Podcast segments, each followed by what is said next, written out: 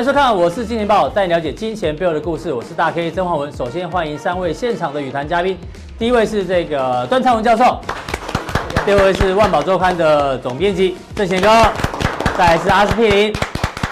好，我们看一下这个亚洲股市哦，今天呢基本上哦下跌居多，只有陆股是逆势哦。待会来跟大家做报告。其实当然受到这个美伊战争啊，这一触即发哦，所以包括油价哎大涨，创下了将近八个月的新高。黄金哦，我们一路看多以来，今天哦再度创下了六年来的新高。那油金都大涨哦，代表市场有点恐慌，但全球股市受到了影响。我举一个公式做例子哦，到底市场有没有恐慌？油价大涨的话，应该这个全球最大的石油公司阿美石油的股价应该要涨，可是没有。阿美石油的股价在今天哦盘中创下了 IPO 以来的一个新低价，所以代表市场连阿美石油都吓到，确实有点恐慌。可是呢，陆股却是逆势哦，创下一个反弹的新高。所以陆股的后市怎么看呢？待会我们跟段昌文教授来一并做讨论。那另外我们来看一下今天的台北股市哦，台北股市呢今天中场跌了一百五十七点，跌破了一万两千点之外，也跌破了月线的关卡。那当然，今天报纸有提到说，哎，外资是不是启动所谓的这个避险策略，包括要卖权值股，同时呢买进一些相关的黄金概念股，还有买进这个油价上涨的塑化股都有。可是外资到底要不要避险？我们看一下今天台币，台币其实到目前我们录影时间为止，其实台币还没有呈现一个急贬哦，所以代表外资可能有避险，但是呢资金不一定有汇出，因为台币并并没有呈现一个急贬。所以呢，今天第一个主题哦，我们就在讨论为什么全球股市现在呢风雨飘摇，最主要原因呢就在美伊战争即将一触即发哦。我们今天列出几个神秘数字来跟阿哥讨论。有二零零三，有二零二零，有五二跟三五，到底第三次世界大战美伊战争会不会打起来啊？这几个神秘数字代表什么呢？我们跟阿哥来讨论。第一个，二零二零年这个美伊战争，我们回想一下，其实在二零零三年，小布希当初啊，他在竞选准备选第二任的时候呢，也对伊拉克发动战争，对，把海参抓起来嘛。是，当初呢就说啊，有这个核子武器，后来发觉没有。那其实你可以发现哦，其实共和党哦，每次呢这个总统到第二任准备要要竞选连任的时候，就会发动战争。川普跟小布希都是共和党的嘛。那另外呢，刚提到的五十二是什么？就是川普说已经瞄准了伊朗五十二处可以攻击的地方，因为当初哦发生这个伊朗人质事件，有五十二个美国官员被抓起来。那伊朗总统罗哈尼也讲了，哎，我们也准备了攻击美国三十五个据点哦。而且呢，今天最新消息还传出，他们打算哦，这个跟民众募资啊，最好一人这个一块美金以上，募个八千万美金呢，悬赏川普的人头。哎呦，这打的真的好像是要来真的哦。对啊，如火如荼哎。那另外油价，因为最近这个美国准备要开战哦，所以呢，美国很多反战人士出来。是。这个八十二岁的女星甄芳达，大家应该有印象。她说：“你们这些年轻人不懂啊，过去任何的战争哦，都跟石油有关。”所以从这可以看出来，第一个，这次战争呢，很明显，川普应该哦，还是想要为他连任之路做准备。对，因为这个弹劾案哦，这个市场关注太多，他想转移焦点。没错。另外，可能他想要控制油价。所以整体来看，阿克，是美国股市上个礼拜我是跌了，但是它其实有拉一点下影线。没错。所以跌也跌的不多。所以现在全球股市会因为美伊战争这个即将这个一触即发哦，这个转折哦是刚刚开始起跌。还是没有这么严重，对，因为我们那个上个月就跟大家讲什么，一路玩到挂，看起来这个挂字已经隐隐约约怎么样，快出现了。然后事实上，他说，人家就会说，伊朗怎么可能打得赢美国，对不对？美国是三十五个地方随便你打嘛，随便你玩，打下去，美国也不会怎么样啊，对不对？但是你五十二个地方打下去，伊朗可能就会被歼灭掉。他说、嗯、这打不起来，应该不是什么利空，但重点不是关键说。打不打得起来？关键是川普说要打，啊，对，对他故意选这个五十二，是要让大家回忆起当初美国有五十二个人质被被他们抓起来。对啊，他就凑满五十二个就可以了嘛，对不对？他意思是说，川普现在吃了秤砣，铁了心，怎么样？感觉要让股市转向啊？为什么？我们说，如果川普在这个事件之前，川普在过去两年呐、啊，这个多空都抓得非常的精准。是，那过去两年他都靠什么？都靠跟中美贸易战，对不对？来抓一个转折。对，然后今年，他今年还不敢对大陆动一根汗毛，你知道意思吗？他不敢再找一个新的目标，再找一个新的目标嘛。嗯、所以你可以看到前阵子啊，前阵子黄金出现一个奇特的现象，那时候我怎么样？我百思不得其解，嗯、你知道意思吗？当有一些。那个不知不觉的事情在发生的时候，我们就会百思不得其解。什么什么意思？那个时候，你说黄金怎么样？跟美股应该是跷跷板。对，就美股涨，黄金继续涨。那说黄金跟美股就算没有跷跷板哈，黄金跟美元指数一定是跷跷板了嘛？嗯，因为黄金是美元计价。对，就美元涨，黄金照样上涨，就见鬼啦，对不对？就无论怎么样，它就是要上涨，好像。预料后面有一个重大利多要出现，就果然，嗯，那就果然这两天就出现一个重大利多，是那黄金出现一个全面性的大涨啊，那这个利多是谁发起的？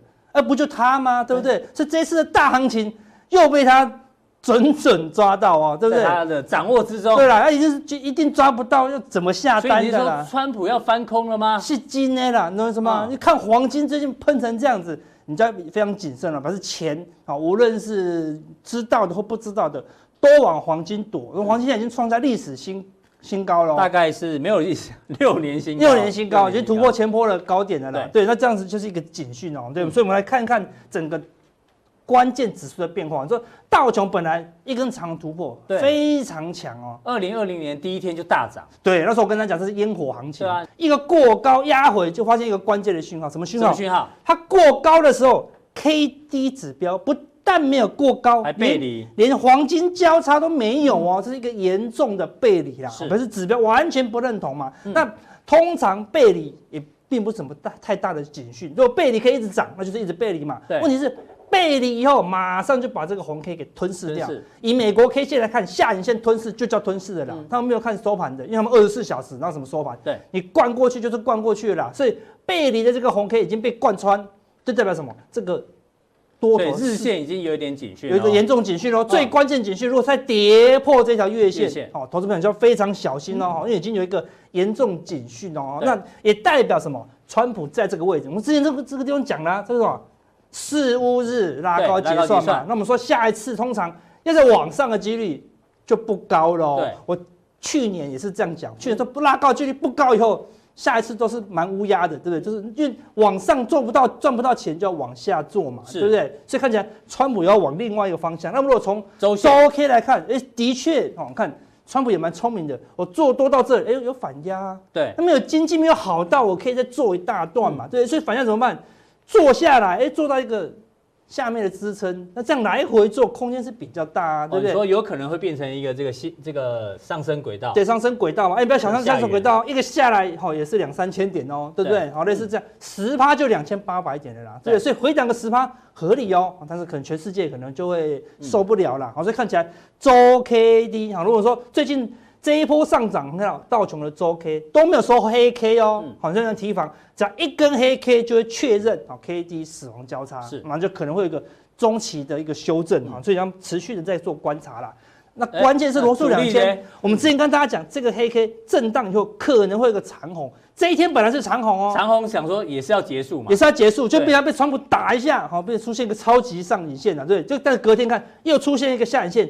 直接把一二三四五六七八八根红 K，全部一根 K 全部吃掉，好、嗯，表示说之前上涨的都白费了啦。表示美国主力是怎样？落荒而逃啊？好、嗯，所以看起来也转弱了，K D 也是一路往下，好，所以看起来美股的一个修正的一个迹象越来越明显呐。那关键就是说，我们之前跟大家讲了，黄金这地方正常要出现震荡。对啊，你说出现这叫什么差？黄金交叉。黄金交叉应该会整理，会整理。要我们希望说，哎，可以买这里多好。结果黄金直接就喷出了啦，变成就变成钻石差了。就是你买都不给你买了，这种是最强的啦。对，然后今天直接突破前高哦，这种是最强的，一口气就过高了。就是说，你前面任何买黄金套牢的人都赚钱了，表示这个行情不会这样子而已啦。那黄金要走大行情，黄金是钻石差的行情，那我就跟你讲，啊，股市修正的讯号就非常的，对啊。虽然我们节目过去一直跟大家讲说黄金哦，这个看多，但是阿哥如果把它说变成钻石差的话，通常哦出现钻石差，还还会再涨一段，还会再涨一段，然后是大行情哦。那为什么黄金会有大行情呢？当然是股市会有一个卖压啦哦。所以黄金你看到它的周线竟然已经修正到二十哎，修正这个地方修正到二十，出现黄金交叉，所以你看周 K D 才刚刚出现买讯哦。那如果突破了以后，哇，那你如果说它复制这一段，嗯，哇，那就很可怕了。如果黄金要走这一段，哇，那。股市就不知道走到哪里去了，对不对？所以最后给大家一个关键的指数了，就是恐慌指数了。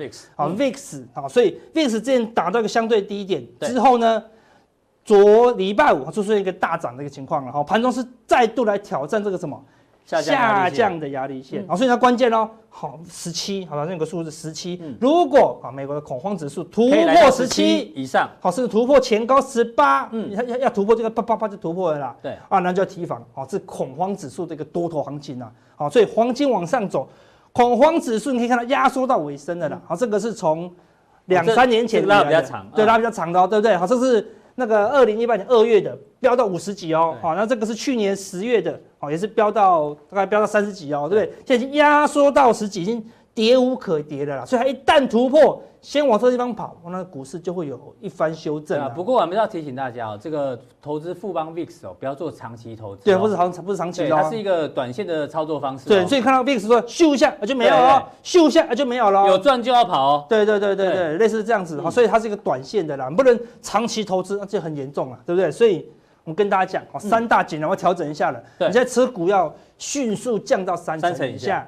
哦，除非慢慢的风平浪静，就黄金要重挫。好啊，美股要过高，那那你才能突破三成。对，啊，不然你一定要三成以下。嗯、那只要我们刚才讲的 VIX 指数往上突破，你要降到一成以下哦。好，然后呢，如果最近有反弹，为什么？因为我们这个礼拜是干嘛？哈，是要有选举，选举，好，对不对？好，然后一周，下个礼拜，然后一月十五号要干嘛？要签约。嗯、所以这两个利多可能就会让股市出现一个反弹，因为战争也不是一直一下就打嘛，嗯、对不对？那可能不知道要不要打的时候，可能就有三四天休息嘛，所以也许会有反弹出现，因为主力。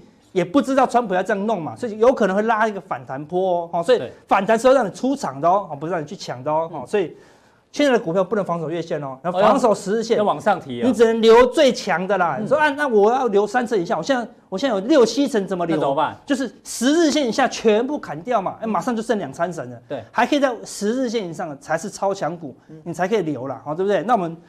加强定一样会持续的，好，在追踪我们的一个选择权。选择权呢，越乱它越赞哦，嗯，好，它越有它的交易机会啦。所以，我们选择权是希望怎么样？波动变大，好，那怎么样来操作这个波动变大的技巧？我们加强定继续跟大家分享。上礼拜提到那个选前的选择权，对，这个什么不传秘籍，对，不传秘籍，就它的波动性就越来越大，就越来越大了，对不对？好，如果越来未来更大的话，那这选择权的获利空间应该有机会了。好，非常谢谢阿哥。待会在加强店呢，会帮大家继续追踪哦。选权的选择权最后一波到底怎么做操作？再来跟正贤哥讨论一下。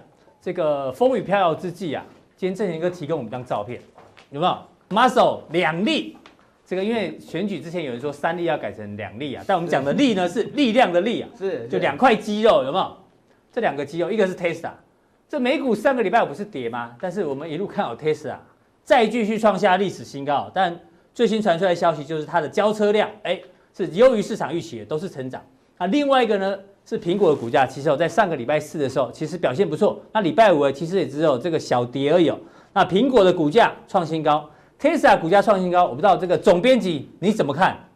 怎么看啊？刚刚阿哥讲的很直接，他说、嗯、就是在不好的时候，我们又要想最强的股票嘛。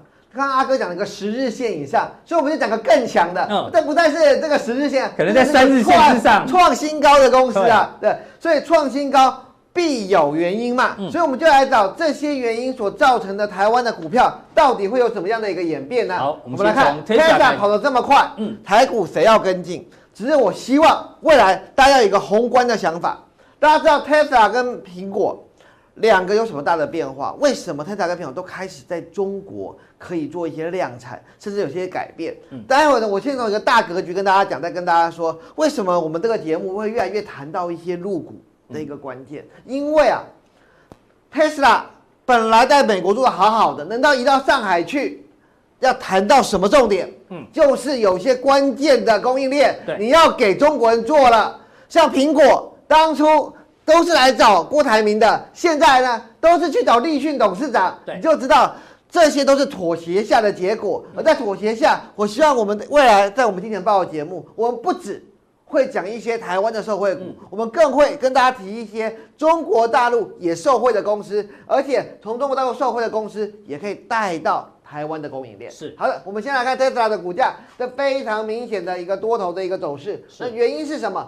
不是因为欧美卖得好，嗯、是因为它的上海厂即将量产。量产那母厂抓两系统不放，当然的系统是不会改变的。嗯、我们都要做的是一些零关键、关键，我叫关键零组件。因为很多人都说自己有做 Tesla，可是自己有做 Tesla 的有些东西我没有这么表示认同。嗯、我待会会跟大家讲什么叫做关键，什么叫不关键，是对，到底在哪里？哈，嗯、我们先来看关键。宁德时代是宁德时代，对，为什么电动车嘛？他刚刚讲了动力系统不放，那第二个重要当然就是电池了嘛。对，动力系统我不放嘛，那就是电池。那我们知道你要在上海生产，就要用宁德时代，那它这一路的一个多头。对。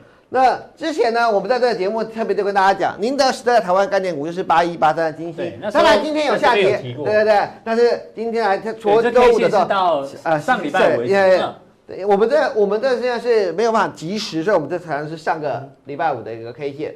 那我跟大家对比，你看到康普跟美琪玛过去这些都是 Panasonic 的概念股，结果它的股价却一路往下，为什么？因为以后大卖的会在中国，而中国用的电池就不再是 Panasonic 了。所以我们看到过去康普跟美琪玛的股价都是高高在上，是，可是在现在讲。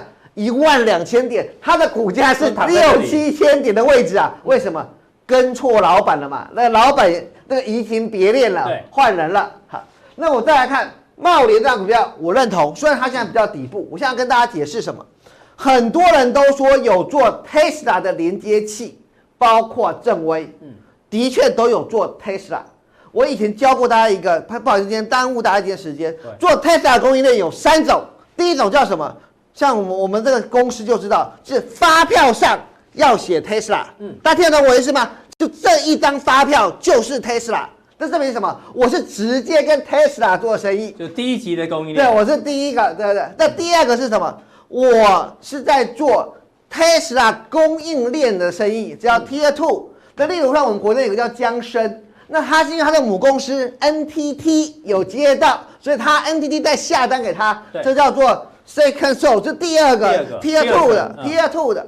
那第三个是什么？第三个是通路商，Tesla 跟外面说我要一万颗螺丝，嗯，那去找一家通路商说，你去外面大比价，去帮我找谁有和我们的规格，但是要便宜，因为通路商比的是价格，对，所以这是三种不一样。所以我要跟大家讲，为什么贸联永远是 Tesla 里面的连接器的第一名？因为它的发票上开的是 Tesla，那现在大家有懂了吗？嗯、我们到底要选 Tesla 概念股的重点在哪里？我们要选直接的，因为间接的你可能的话会被它替换，对，或者投入商你可能因为价格的关系的毛利率并不好，所以我们选择的是这种直接的，然后再来是要关键的。你说一样连接器有什么关键？像正威他们做的连接器，是有点像影音系统。车窗系统，我们摇下来按，这这要不要动呢？要。对，那这种这种连接器，它虽然也有供应，可是呢，却不是关键。所以我想换替代厂商。没有钱，可是茂联做的是电力传输线的连接器。那我们知道电动车就是那个电，对。所以我还跟他说，这家公司会缓缓的上来，而且电力连接器的这样的公司会怎样？人家看 Tesla 用，别人会跟着一起用。那茂联的特色其实是当初去买了一家欧洲的车厂，所以让人家有这样子的一个技术的一个信赖。所以我认为它在长期的底部去打底之后，他有机会跟下一档。底部打底了，但已经上去的和大一样。那何大沈国荣先生呢，在汽车业界呢一直相当有名。他一直都有一个梦想，当年他想 support 谁，可能大家都知道，他想成王老先生。当年王老先生有这个台塑自己的车子，就是找沈国荣和沈先生合作。只是可惜这个呃，王老先生过去了，梦也没有完成。结果何大沈先生在 Tesla 就可以说我们两个是两个就互相的完成了自己彼此的梦想。那重点是，很多人都会觉得和大的本益比偏高，这我们必须务实的说，和大的本益比其实不低。但是和大有一件事来了，在去年的十二月的时候，我们跟几很多的投信开始去和大看新厂，新厂，你知道？很好那为什么新厂重点在哪？嗯，老实说，和大现在产能利用率并不是很好哦，并不高，并不高，所以它的获利还很差嘛，三块四点多，然后又往下嘛，嗯、对不对？那为什么获利不高还要盖新厂？嗯，大家听得懂吗？为什么？所以我很喜欢跟大家讲新厂概念股。对啊，产能利用率没有拉高，产能利用率不好，为什么还要盖新厂？因为新的车型、新的车厂，嗯，它不要跟 Tesla 用同一个车厂。OK，大家现在听得懂吗？它如果一样是 Tesla，它就在旧厂生产。对。可是因为有别的车厂哦，也要下给他。我们现在最近我们看一下，有别的车厂都有一些新的电动车了。所以其他车厂的电动车，其他车厂不要用 Tesla 一样的。因为很你们大你们以后拜访公司就会知道，大家这个大咖的客户都是这样子，他不要跟人家共用一个工厂。对。所以。我要跟大家讲，核大不在现在，在明后年，它甚至在今年底就可以看得出来。最近你可以看到一些广告，都已经看到非 Tesla 的车厂已经在开始出一些电动车了。那他们找到的合作对象就是和大。哎，这个这像不像以前那个做鞋子，像宝成啊等等，比如有 Nike 啊或艾迪达，他去找宝成，那也要用自己的工厂房，对对对，对，不要跟比如 Nike 不要用。这个艾迪达的，是，是，艾迪达不要用 Nike 的，大概这个逻辑。是，就是每一个。那当然他用别的，当他也开始帮别人扩建厂房，嗯，那对他来讲，那就是一个非常大的加分了。是，所以我来跟大家讲，和大跟茂联有什么不一样？我想就我们长期在拜访公司，跟大家说明。是。那另外一个就是在中国大陆，我就说他现在中国大陆嘛，中国大陆的这个以盛，嗯，那以盛的这个线型好的地方就是它一在底部区，嗯，那以盛呢是我们少见 Tesla。唯一股价还在净值附近的，嗯、但净值附近好赚钱哦，千万不要买一些净值附近没赚钱的。它的获利也是越来越好，对，它的获利越来越好。那它的获利越来越好，最主要是。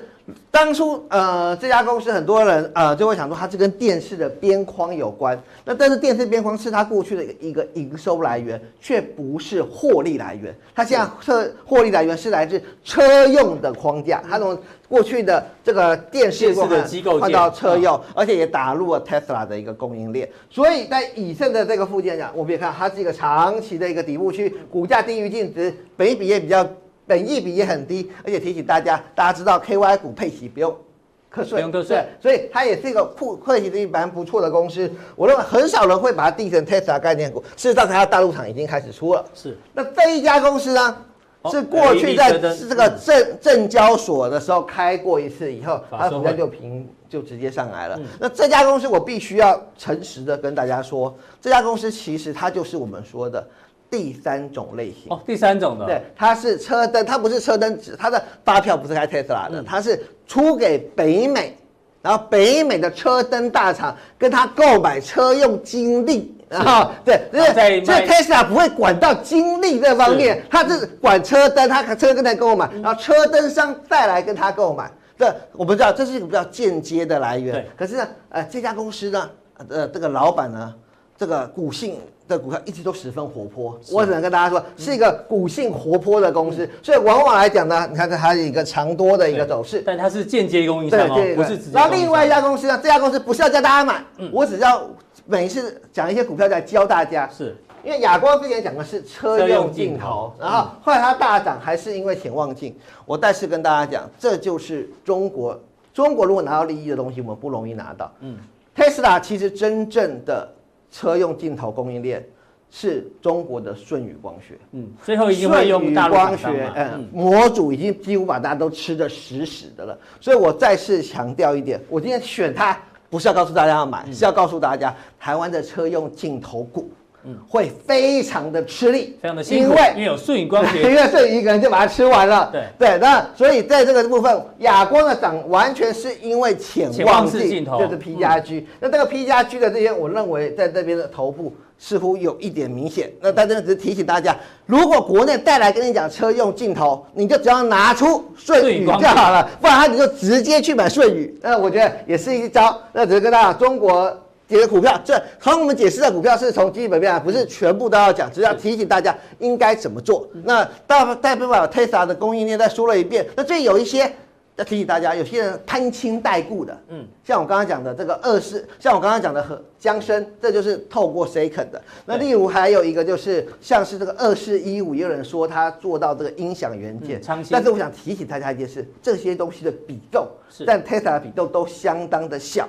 所以在目前为止，我觉得大家如果是在多头啊，那就是猪也会飞了。是，但是现在阿哥也提醒了我们，现在是一个比较要保守的时候，所以我们投资人不要急着去买这些次要的概念股，因为钱要集中在一些长期的一个股票。所以有强还要很强的公司，Tesla 当然是一个，另外一个是一个瓶盖股。那很多人听到瓶盖股，瓶盖股都都软了，跟我讲说，好啊，这个这么没有兴趣的东西，我要讲，当然我要跟大家讲。瓶盖股旧不如新，正不如奇。我要讲两档个股，投信已经默默的往上买了一些。可是最重要点是什么？你竟然还不知道它是因为苹果而大涨的。我仔细告诉大家，你在你们都聚焦在苹果旧的手机的时候，我们已经在看到五 G 手机的转换，已经让苹果做一个重大的改变，而这个重大的改变。说的股票，你们想都没有想到，待会在加强地的时候会跟大家补充。好，非常谢谢正贤给我把这个 Tesla 的这个直接供应商跟间接供应商哦讲得非常清楚。如果你手上有那些股票啊，把那个刚刚正贤哥讲再看一遍哦，哪一些是直接的，哪一些是间接的，这个对未来股价影响很大。当然加强錠呢，他会讲瓶盖股的选股法哦，大家持续锁定。最后来请教一下教授，我们这一波就像我们讲，我们是全球的财经节目唯一看多入股的，入股这一波呢？我们很多来宾都有提到，这一路一路到今天哦，在全球股市下跌过程当中，它还能够创下波段新高，所以陆股怎么看？待会教授会有他的一个观点。不过我们跟大家讲一件事情哦，这个中国大陆最赚钱的高铁叫做京沪高铁，就是北京开往上海这家高铁公司呢，哎，就在今天 IPO。那 IPO 这个当然有两个点要讨论，第一个哦，它 IPO 的金额非常非常的大哦。它 IPO 募资哦，这次大概是三百零七亿人民币，是创下近十年来最高的一个 IPO 的金额。那发行的本益比呢，将近二十三点三九倍，也是创下入股 IPO 过去大概二十三倍就是一个屋顶，就是个门槛。这次呢，本益比更高。好，你看一下它到底多赚钱？它的营业利率啊，竟然比 BAT 还来来得更高，比百度啦、比腾讯、比阿里巴巴来得更高，大概将近三成三左右。那大家想说，哎？这 IPO 很好啊，大家这个疯狂的这个来这个想要买这档股票，但是反过来想，当一家大公司在 I P 的时候呢，会不会冻结市场这么多资金？会不会让大陆股市哦未来资金动能受到影响？那我们调查一下，哎，根据历史数字来看哦，大陆股市哦历史上有四十四次这个比较大的这个申购申购的这个 IPO，包括这个京沪高铁就是哦，但是历史上哦。当天 IPO 的时候呢，哎，其实上证哦，四十四次里面是上涨三十一次，深圳呢是上涨二十三次，其实哎，好像没有受到资金效益的影响，所以呢，好险我们一路看多入股，即使今天京沪高铁出来 IPO，好像感觉上也不会受到影响，不知道教授怎么观察？呃，其实这一档股票的话，呃，受惠于最近大陆有降准啊。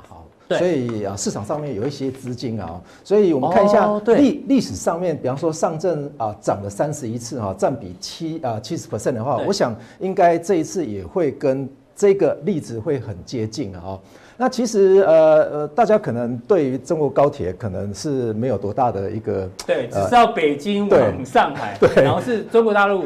第一条赚钱的高铁路线，对，但是问题是，大家知道说这一条高铁路线如果移过来台湾的话，如果从台北出发的话，可以开到哪去？你知道吗？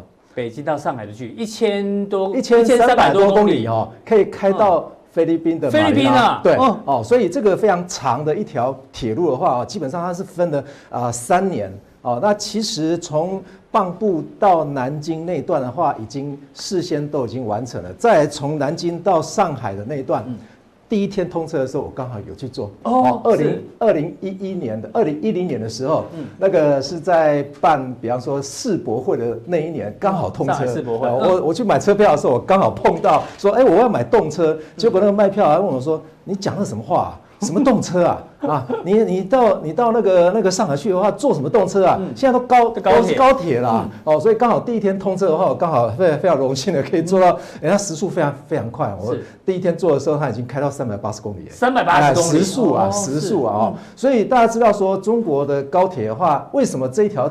这条线会这么赚钱哦？嗯、其实我们可以看一下，比较一下台湾高铁哈。嗯、好，这个是被誉为最赚钱的高铁线路哦。是。那有很多人会认为说，为什么我们可以来谈大陆的股票呢？嗯、其实我最近看到一则讨论性的节目哦，他也是他也是去找了一个财经教授啊哈。对。那个教授说，他去了中国大陆去了八十几次啊哈。嗯、那如果以平均一年十次来看的话，八年来，那岂不是他已经？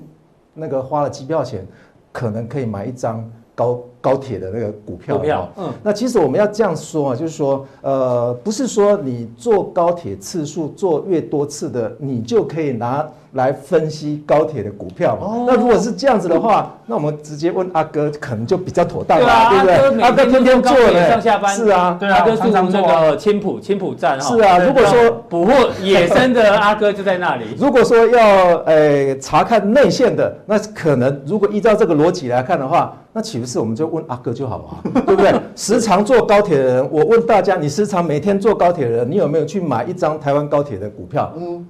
通常没有，都没有。嗯，所以呃，原则上我们看一下这个呃投资组合的情况来看的话啊，我们台湾的股民啊哈，持股的入股的部分的话，我是觉得很少很少，应该很低啊。对，如果有机会的话，我们来谈一次，比方说资产配置的问题哦。因为台湾占整个全球市场里面还不到百分之一啊，你如果把所有的钱全部砸在台湾市场的话，那你做的投资组合才。一趴而已啊，等于风险放在同一个风险对啊，所以我们看这个京沪高高铁的话哈，哦，它的资产非常庞大哈，如果换算成台币的话，将近八千多亿啊，所以为什么它上市会这么轰动啊？台湾高铁才四千多亿，但问题是四千多亿的话，它怎么撑起来啊？我们之前有提到过，就是因为它负债非常高啊。哦，那我们看它员工数哈，京部啊，哦，它只有六十七人。哦，那我们台湾高铁的话，四千多人，如果换算成资产管理的数量的话，哈，每一个人呐，在中国的这条高铁的话，一个人管了一百二十亿台币，耶，是等同就是管一家银行啊。哦，那我们台湾高铁一个人还管不到，管不到这个一亿元哦。所以我们看一下营收的情况哈，京部高铁的话，它的营收截至二零一九年九月份季报，我看到的是一千四百一十九亿台币。那台湾高铁的话有三百五十三亿，但是如果说用倍数的关系来看的话，呃，我想它还有一段距离啊，离我们高铁还有一段距离。大家如果说，因为它的公里数比我们长太多了嘛，但是问的问题是我们的经营的模式的话，有可能都是短线的，他们是做长线的。非常多。所以教授一说，这个京沪高铁 IPO 之后，未来其实股价应该还是值得期待。对对对，嗯、但是大家要要想一件事情啊，就是说，呃，它如果继续在慢慢的亏损的话，嗯、那可能这个高铁的股票就会跟其他的高铁是一模一样啊，都在都。都在赔钱啊，是哦，所以我们来看一件事情哈，就是说，呃，你对入股市场的定义，你觉得定义是哪种市场哈？那一般我们会把中国大陆的市场定义为，因为它对 IPO 的定义是什么？以以往我们都说 IPO，IPO 就是公司缺钱要去融资嘛，对，印股票换钞票，对啊，嗯，但是问题是现在中国大陆的市场的话，它要翻转。或者是扭转这个市场，要把它变成是一种投资市场哎，所以入股未来会怎么走哈？那就看公司面，公司面是资金的需求者嘛，投资人是公司呃就是资金的提供者啊，提供者啊，两方面如果说都有磨合，说我们把这个市场弄得像投资市场的话，我想入股目前的低基期，我想应该。是有可看性的哈，未来是可以。对对对对，那我们来比较一下中国大陆各市场哈，上市公司总市值排名啊。那我们看一下城市排，对，城市排，这个是全部就是那个那个城市有上市的公司，把它的市值把它加总起来，结果哈，那我们看一下有一家有一个城市仁怀，嗯，它第一名是北京，第二名深深圳、上海，这大家都可以理解，是对，因为他们这个上市公司比较多。是。但是第六名的仁怀市是只有一家上市，只有一家公司啊，竟然就排到第六名，非常非常特殊啊。嗯，所以这个城市的话，基本上就靠这家公司在创造它的 GDP 啊。对，那我们看哪一家公司啊？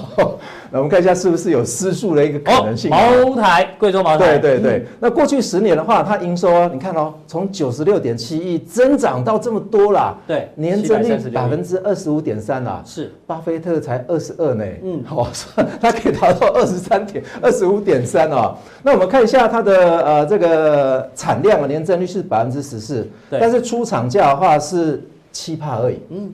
所以它的价格增长的速度的话，赶不上它的赶不上它的产量哈，所以价跟量的话有点失速了哈。那我们看今年来，你看这个贵州茅台它的价格啊，哇，又飙了一段，又飙了一段啊，而且是短期间啊。如果说你要飙这么高一段的话，那我们把时间拉长的话，那你也可以看到说，贵州茅台它也沉寂了一段时间，是二零一九年飙上了一千两百四十一块啊。哎，教授，对。听到现在，我觉得好像你是看好入股，但是入股可能不是要挑这种民生概念股，对不对？对，嗯哼。当然，就是说我们看这个呃茅台的话，它最近跌下来的结果，就是这一段的跌下结果，已经跌了一家酒公司啊，嗯，也就是另外一家酒的公司，一千三百多亿，哎，一千三百多亿，你说市值蒸发掉？哎，对，市值蒸发掉的话，简直就是可以再开另外一家那个酒窖公司啊，是哦，所以我们呃要看一下说。